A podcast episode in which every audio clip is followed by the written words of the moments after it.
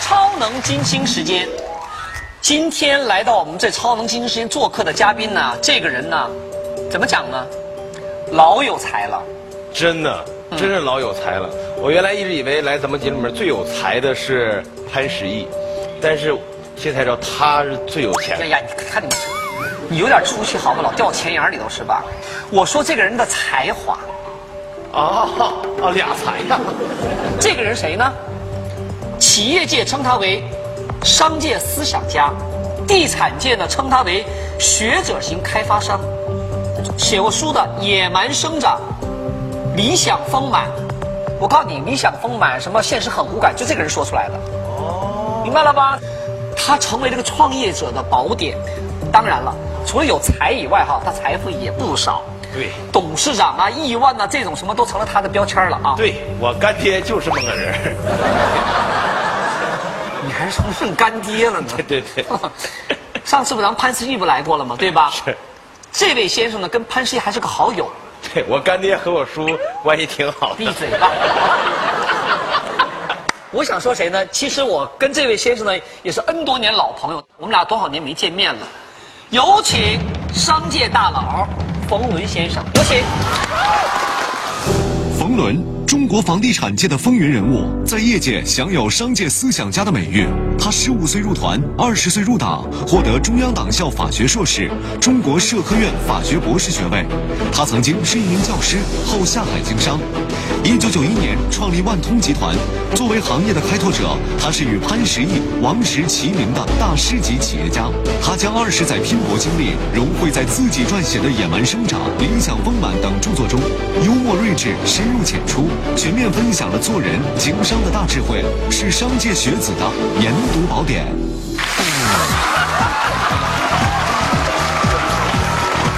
大家好，大家好。哎呀呀，哎呀，哎呀，哎呀呀，哎呀呀！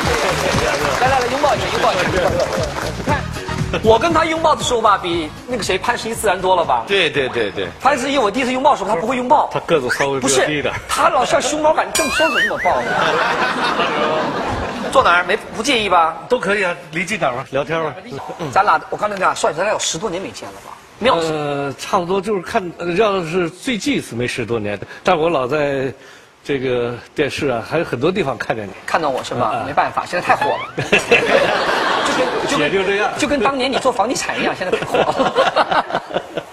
还好还好嗯，来吧，进来咱们规矩十问十答啊。咱们今天好不容易把他请来，咱们聊点真材实料啊，有干货，咱聊点干货。好，祖籍浙江，出生在西安，是没问题，对吧？嗯，好了，在北京青春期在北京度过，青春期在西安，更更年期以后肯定在北京。更年期在北京。呃 还没到，快还没到。好了，你个人认为你的家在哪个城市？是这样的，我就应该这么说吧。到了中年以后，你开始有故乡的感觉，那就故乡在西安，故乡在西安自己的家在北京，自己家在北京，但梦想中的家在月亮上。梦想的家在月亮上。哎，我说这不是骗人的事儿。我最近刚看了一个全球特别大的一个建筑事务所，对正在做一个任务。这个任务是美国 NASA 给他们的一个任务，二零二零年要在月亮上把房子建起来，而且现在他们已经技术上、研发上都做成了。真的假的？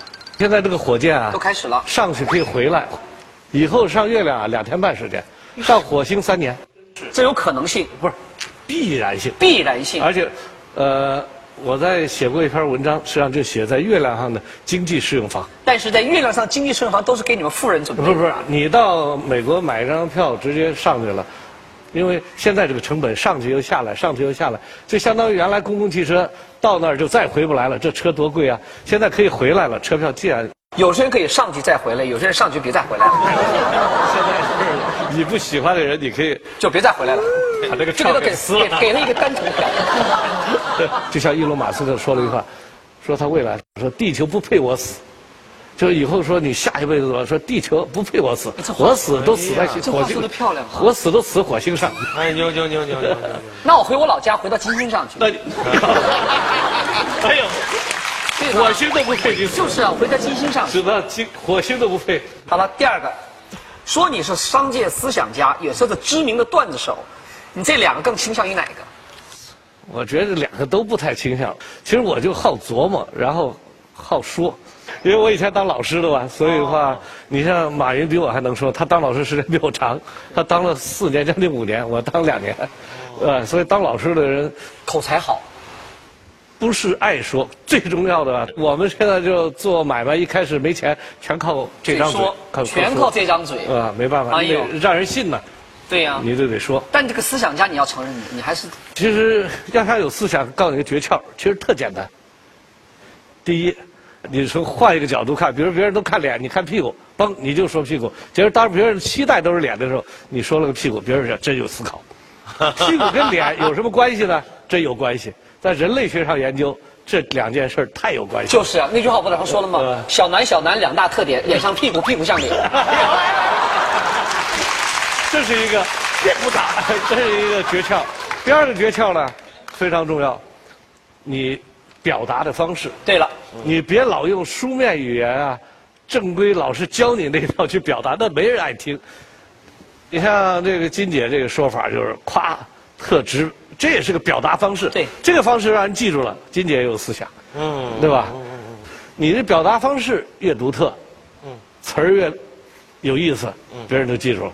同样一件事儿，看你怎么说了。一百个人一百种说法，但你的说法与众不同，你就立起来了。对，我特别喜欢他的观点哈，我准备了几张脸，你面对那几张脸啊，你帮我说一下，这都你都认识的，都是你朋友，你对他们简单的评说一下。来，第一个，把那个第一个脸给我拿上来。啊，这这马化腾啊，哎，马化腾，对了，这对他怎么样？描述描述。呃，马化腾话不是特别多，但是他特认真，就是我们一起做公益，啊、做公益有时候不管这个公益组织多大，有多少钱，涉及到多少钱，嗯，我们每次到开会，他从头都做到尾，哪怕为了一个很小了吗？没有，那认真着呢。然后研究这个产品、发言、规划，特认真，这是我特感动。其中有一个，我们有一个不太大的一个公益基金，一共这公益基金才两千多万吧，是吧？然后我们比较小的两千多万。不不是是是这样，是大家做公益的公益当中算小的，对对。呃，然后这个呢，我们就在腾讯开会，从早开到晚，然后晚上吃饭，他还跟大家一起讨论，就是他是很认真的一个人特认真，而且特别是做公益啊，他特别认真，特别投入啊，所以我特别感动。下一张脸，啊，这李彦宏也是话不太多的一个，话不太多哈呃，应该说是特别简单的一个工程师的一个形象吧，但是又特别幸运，他一辈子就创办了一个企业是四年，嗯，然后呢，四年就上市了，就做了一个公司，然后这个公司就上市了。很沉稳的一个人。是他很厚重，他山西人，对啊，嗯然后呢，他有他有好几个小孩然后太太结婚了有二十年，也非常好。也没什么绯闻。对下班儿也都对太太好，教育孩子，什么都很好，就是说挑不出什么挑不出什么毛病。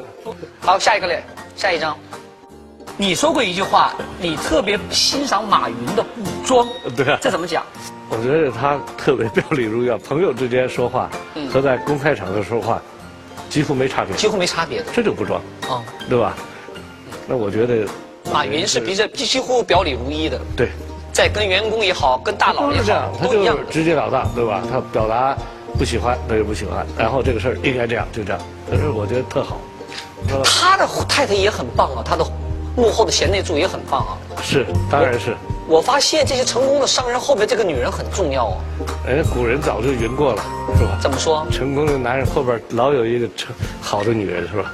是一个还是好的，还是一群？一个在家里，剩下都是鼓掌的，在这比如开会啊，学校、大学，这是演讲的时候都是鼓掌的。啊家里有一个，但外边有一群是崇拜者，这个必须有，虚荣心满足越好，越努力奋斗呗。是吧？啊，真有这个原因是吧男？人经常是这样的。你眼中的潘石屹是什么样的？他是一个特别能够进取和学习的特别好的一个企业我。说他是个好狡猾的农民呢。他不是农民，他们家和大户人家。我知道大伙儿，但是好好狡猾呀，很聪明，很聪明。我刚开始我们就在一起，其实我们俩最早在海南，我们俩一单位的。嗯，所谓一单位呢，就我们有一个改革发展研究所，我在那儿呢负责。我们这单位下边有三摊事儿，一块是研究，一块是杂志，一块是公司。潘石屹是那个公司的，那个公司主要是做贸易、电视、倒腾电视，但其中也有一块烧砖。哎呀，你看多悲惨，烧砖。他是烧砖的。他属于那个部分那一块的。哦。咱从早期是那个公司的，所以我们他就是，但是到了公司我们一块做事儿的时候啊，他负责财务，所以我一直学觉得他是学财务的，而且他在海南呢还开班儿招徒教什么？教会计，啊，教财务呢？是吧？所以我一直觉得他应该是学会计的，后来才知道不是管道学院的，不是学会计的。也不是烧砖的。也不是烧，后来呢，我们公司最早开始弄电脑啊，这些玩电脑，他是第一个玩电脑的，也到处给人教怎么弄怎么弄，一会儿 DOS 系统，一会儿什么，我都弄不懂，所以说人不可貌相，所以他对自己进取学习能力特别强，强，反应快。所以就是一个特别好的一个企业家。企业家就是自我学习啊，改变自己啊，然后适应市场，挑战诸多不可能。对对对对，王石你怎么样？我不认识他，但我很佩服王石这个人。王石当然是非常杰出的一个企业家了，呃，已经应该说创造了很多最高的，就登上了很多最高峰了，是吧？他跟你的私人关系很好吧？是，都是吧都挺好的，都挺好的是私人关系很好，他给你做过红烧肉吗？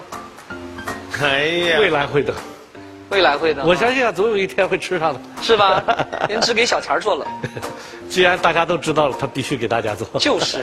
当时我也不知道，最后那个因为一碗红烧肉曝光了嘛，对吧因？为你想啊，我就举个例子来说，确实非常了不起啊。嗯啊，你想也是赤手空拳把企业做到全球第一，对吧？嗯。三十二年，这是一个活儿啊。对，第二一个呢，从五十岁以后开始登珠峰，爬山，然后全世界最高的这山峰七大洲都爬过了，登过了不说吧，珠峰上去一次也就罢了，人家上两次，而且迄今为止是中国人登珠峰年龄最大的纪录保持者。哦，而且朋友圈里头他是个特别自律的一个人，王石第三一个特别自律的一个人，对。五十五十多六十岁以后开始学外语，说去就去，到海外待六年，现在英语全过关了，而且就像普通学生一样骑着自行车开始学外语，就是毅力、约束自己、管理自己的能力特别。所以我这会儿有感而发说了一句话，叫“伟大是管理自己，不是领导别人”，对吧？这个漂亮。是吧？有很多人当领导，老觉得自己伟大，天天怪别人，你怎么不这样？你怎么不这样？你怎么不这样？然后自己一转身，该吃喝，该玩啥的。其实最重要的就是管理自己。王石要别人做到的事儿，他都做到了而。且管理自己之后呢，你的以身作则，你的团队都会看到的。还有一个，介绍你本行了，房地产了哈。你现在有几套房？这话我我也问过那个谁潘石屹嘛，我老想问房地产商，你有几套房？我想想，我没在想，呃，有四个吧。四套房。啊，那抛开我说我这四个都是刚需，呃，父母啊，对呀父母老婆啊、丈母娘啊、小孩。对对对是家里必须用的不是不是用炒钱的我我没有拿来炒房，也没有拿来出租经营。如果让你买房子的话，不是买你自己的房子啊，嗯嗯你自己的房就是，比如说恒大的房子、啊 SOHO 的房子啊，啊，还有万科的房子，这三家，你选哪一家？看在哪儿了？到时候就闭着眼睛就想的话。对呀，万科、恒大、SOHO，你选哪一家呃？我我买万科的，为什么呢？因为住宅，坦率说，因为潘石屹不做住宅，简单说，所以他是办公和生活兼兼在一起的。嗯。所以的话，我如果二十岁，我有可能买潘石屹。对。那么以我这年龄，我要住，所以万科呢，第一，它是全球最大的住宅公司，嗯，这是第二呢，它光建筑师有一千个研究住宅。另外呢，做了三十二年了。对，所以咱买一个历史长的、研究力量强的、全球最大，所以买万科的，加上物业服务非常好，哎，SOHO 的房子商住两用，年轻人喜欢，时尚时髦。嗯。万科居家过日子稳定，哎，恒大呢？恒大呢，它基本上是中中档的多，中档。哎，中偏上的少，哎，另外，恒大呢这几年在二三线城市多，啊，在一线城市呢还是万科的多，所以选择性多。作为一个前辈，地产商，你还建议中国年轻人买房子吗？我觉得啊，我知道您是租房的，对我特别赞赏您这个态度。如果你想自由，就租房。租房。呃，租房不等于住很差的房。对呀你是住很好的房啊。对呀对吧他就可好了。对对吧？其实这个一点生活质量都不、影响。对对对，其实我们现在面临问题是独生子女以后啊，上老人给的压力比较大。另外呢，社会的就大环境给你的安全感不够的时候，你有时候会说一个房子比男人还靠谱，所以要一个小的安全感，对免得老搬家。感觉居无定所是个很悲惨的。所以现在再加上呢，现在我们这个人口结构很有意思，就是祖父辈儿有俩，父母辈儿有四个自己是两个，底下还有一个，所以等于四个人的希望和财力集中起来，帮你能解决个小房子。但是这样子带来了一个社会问题，就这个独生子女心理压力巨大。当老人过去摧残你的时候，只能说一把屎一把尿，给你拉扯大了。现在还不行啊，房子都我给你买的，所以你既就变成了老一辈的奴隶，你就更不能够在外边折腾了，越来越规矩的缩在那里，所以这对年轻人成长不利。所以我的，就我来说啊，我个人不倾向于这么早买房子。如果你足够自信，那你就晚一点买啊，然后等你有能力了，然后你自己独立去解决。啊，如果能力差一点，那么租房其实也不是一个丢人的事儿。所以我觉得我还是那个观点，我不知道我们地产大亨同不同意。我觉得，因为我可能有留学经验嘛，我觉得在国外几乎年轻人，哪怕父母有钱，孩子觉得这个买房子跟父母没关系，是我自己的事情，他在挣钱。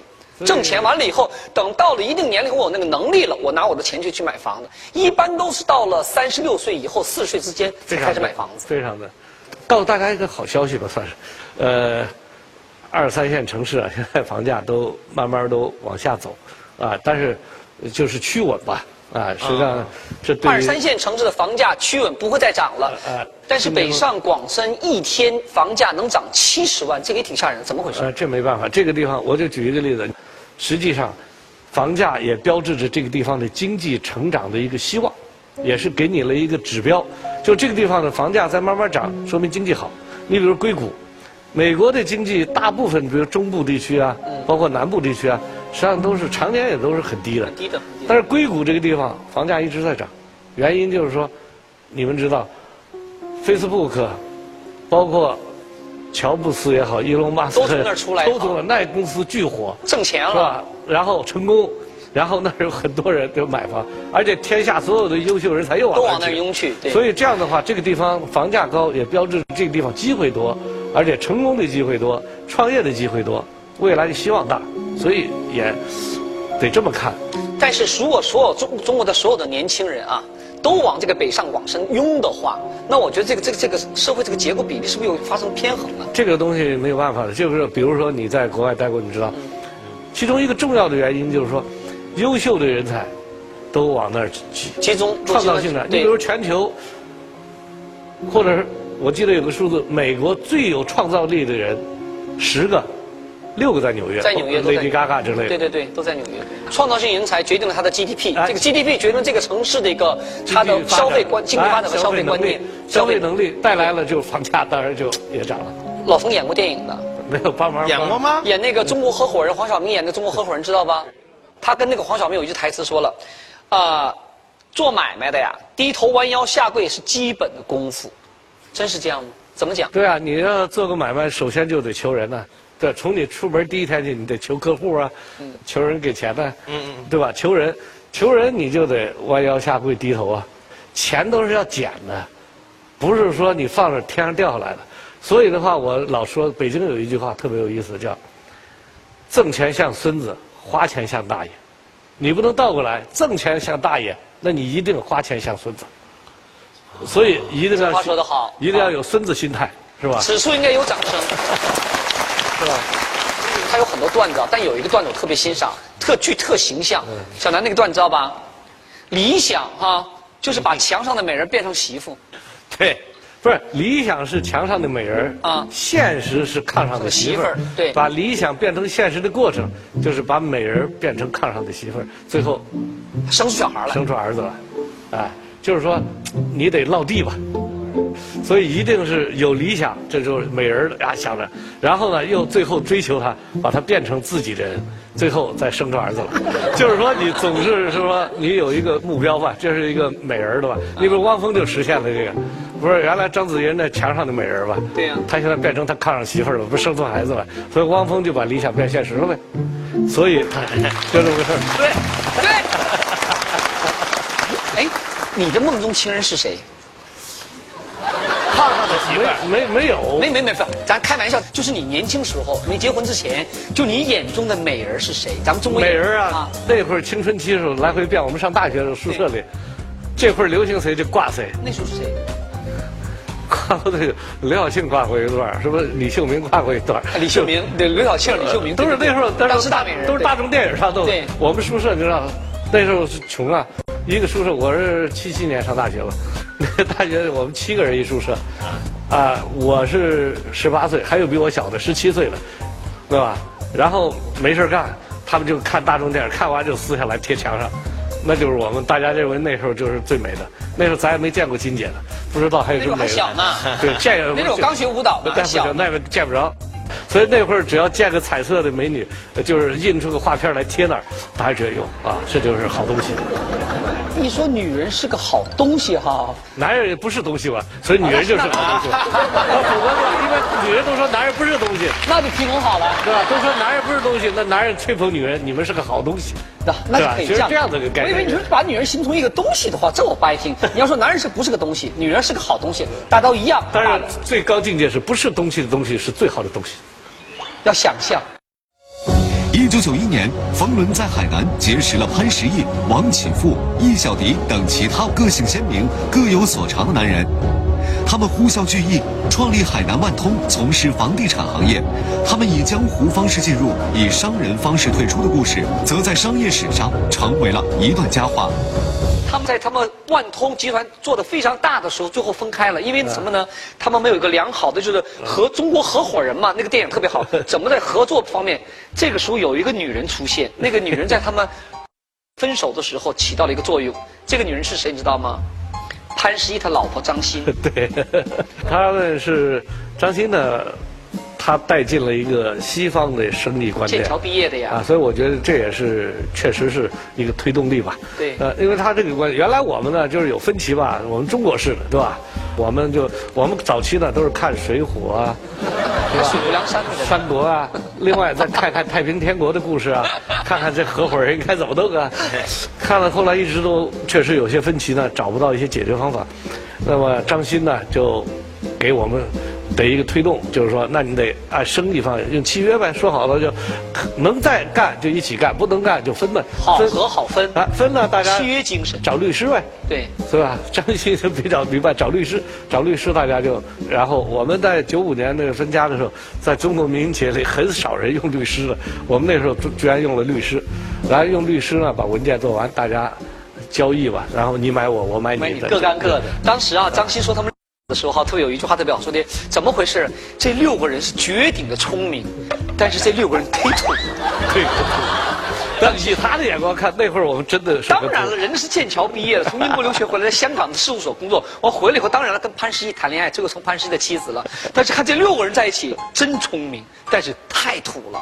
这是很多，这根本不需要那种像哥们儿一起做生意。今天做不了这生意没事，你做你的，我做的，下次咱们还可以合作。这就是个合伙人的一个概念。但那以前没有，中国那种关键是的，今天咱俩哥们儿，如果不合作了，掰了，再也不见面了。然后就按江湖上就剁了他，剁了他。做了他给废了，不是这个样子的呀。这个是江湖，因为江湖最大的困难啊，我们研究土匪就发现，对，没有退出机制，就你不做了没法走，一走了就背叛大哥，大哥就是做了他，就结束了。所以，但是商业呢，一定有进入和退出机制，对吧？不做了，大家就全是实实在在的话，但是有道理的，明白了吧？这就是好的老师在给学生讲课的时候他的语言的用法。还有话我特别赞赏啊。就是你这句话你说的是不是？心离钱远一点，钱就离口袋近一点。这句话怎么讲？没有一个企业家一开始是想赚很多钱才开始创业的。确实，多数很成功的企业家，一开始是一个事儿，是个愿望，是个梦想，对吧？心离钱还挺远。我是原话是这样：心离钱越远，钱离口袋越近。我给你举个例子，也是一大姐，但是这个大姐我不认识，就是大家经常看卖惠杨惠山卖琉璃这个。对，她一演员也挺棒的，跟你们一样，都是很漂亮。然后突然喜欢这个琉璃，也不知道怎么挣钱，反正她从来没想挣钱，就喜欢，倾家荡产了几乎。琉璃工坊的创始人。琉璃工坊，对，结果怎么样？现在挣钱了，因为她要不这么执着，他做出来东西会跟别人没区别。他因为特执着，就是喜欢拼命弄拼命弄，结果有人觉得有价值，因为他做的东西太跟别人有差异，有不一样，最后慢慢哎，现在成一个挺好企业。所以心离钱远，这钱还离口袋近了。但你心离钱近，谁近啊？老太太卖茶叶蛋，每天晚上都数钱，嗯，二十四小时几乎就盯着这个茶叶蛋和钱，钱离他跑都绕他走。所以现在，也就是说，你有价值观、有使命、有愿景，有一件事儿你去做，在这个过程当中，你反而能够处理好，包括人的关系、合伙关系，最后能够成。好了，你说的对了，听三三个字，再给我说一下的价值观这三个字，你冯先生在眼中的价值观怎么看这三个字？价值观就是一个是非观嘛。那简单说，价值观就是一个人，再拓展一下，一个行业、一个社会对一件事的是非判断标准。这个事儿为什么很重要呢？牵扯到你算账，也牵扯到你做事的决策。你比如说，我们人最困惑的是什么？你现在很挣钱了，我知道，但是你仍然有算不准的地方，是吧？当然了，经常算不准。算不准最人最算不准的是什么呢？三件事儿。第一呢，你算不准自己一辈子要挣多少钱，对吧？你算不准。对第二呢，你算不准有多少痛苦和幸福，你也算不准。对，第三一个呢，你算不准什么时候以什么方式结束生命，对吧？咱也没算准父母什么时候生咱们，对吧？咱也算不准咱什么时候死，两头都算不准。三个未知啊，这三个东西是什么呢？多少、苦乐、生死，这三件事都是困惑咱一辈子的事儿。一次说清楚了，多就是少，苦就是乐，生就是死，这叫什么价值观？价值观。哎，他把苦等于乐，多等于少，生等于死，所以他一下就踏实，他的决策很简单了，对吧？当你说要奉献的时候，好啊，对吧？给就是获取啊，对吧？所以奋斗，人家说很辛苦，苦啥？受了苦，男人还有魅力了，对吧？男人的魅力啥？坚强。坚强。对吧？你不受苦，你怎么体现你坚强呢？第二，胸怀，没这么多委屈，你这胸怀能大吗？你还得大呢。所以你把丧事当喜事办，一想，苦就是乐呀，哎，高兴了，这价值观就起这么多作用。所以你为什么看有些人拿了钱老往外扔呢？有些人就往家刨呢？价值观不。价值观不一样。来，选择的判断，个人的价值啊，观。价值观都影响到你很多决策，对吧怎么？样，小三男？所以收获颇丰。那这个节目做了一年了，进行时间，啊今天可能是我听聆听的最多的时候。这是我这发我还对，都快忘了你的存在了。没有没有没有没有，这就是谈话的魅力。当一个成功者，他的经验、他的视野，给你带来很多不同角度说，价值观也好，努力的方向也好，你对金钱的判断也好，做生意的方式也好，为什么要听成功者和聪明人讲话呢？就这个道理。别忘了，还是老师出身，真会讲，而讲的真。今天把老朋友冯仑请来，这谈到很多观点，最后归根结底，其实我们活在社会上，就是通过自己的生活经验去捋清、建立你所谓属于你自己的价值观。